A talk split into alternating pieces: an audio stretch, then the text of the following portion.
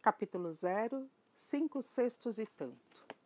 Nos dias que se seguiram, minha vida tornou-se, no mínimo, original. Todos os dias eu saía à rua em busca da pista de feiurinha, procurando vovós contadoras de histórias e pesquisando os mais empoeirados arquivos. Exausto, sem nenhum progresso, voltava para o apartamento na certeza de encontrar as seis princesas, mais Chapeuzinho e mais um lacaio colorido, todos nervosos à espera de novidades. Jerusa pareceu não acreditar que todas aquelas sete mulheres eram minhas primas do interior, mas acabou se conformando. Mesmo depois de descobrir que se tratava das mais famosas princesas de todos os tempos. Ela era velho bastante para entender tudo. Já tinha vivido muito e já fora obrigada a engolir absurdos maiores. As princesas tinham esquecido o conforto a que sua posição dava direito. Na minha cama de solteiro dormia Dona Bela adormecida, praticamente o tempo todo.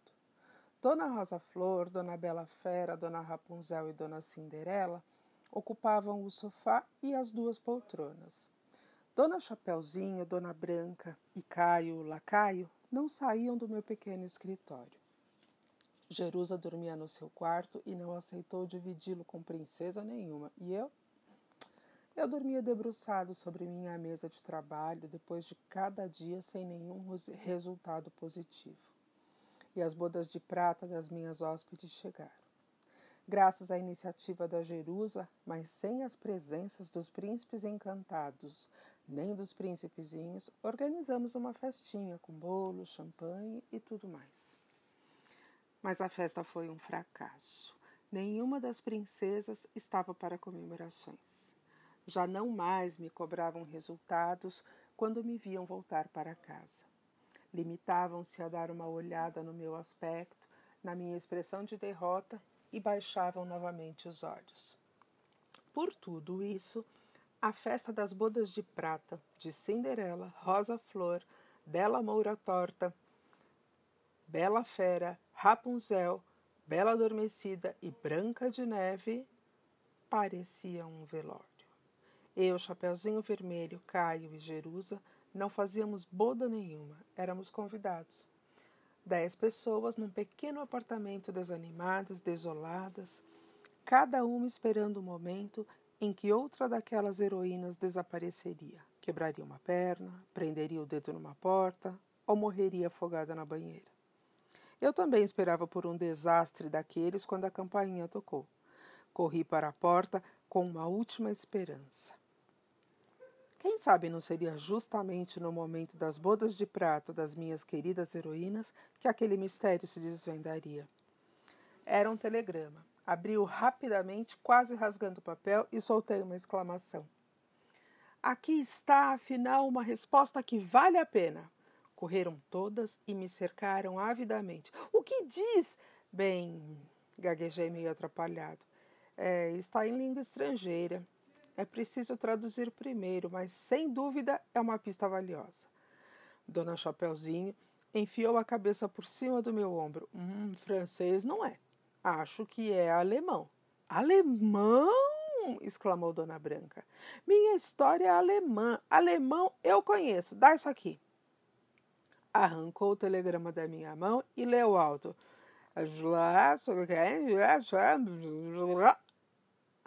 Seus braços caíram ao longo do corpo, amassando o telegrama.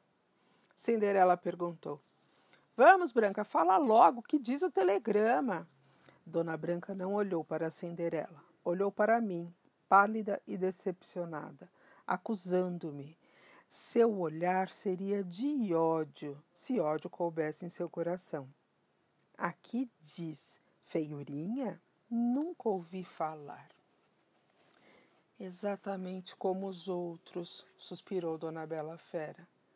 Eu não sabia o que dizer, mas precisava dizer alguma coisa mais para mim mesmo do que para as minhas hóspedes. Eu tinha tanta esperança.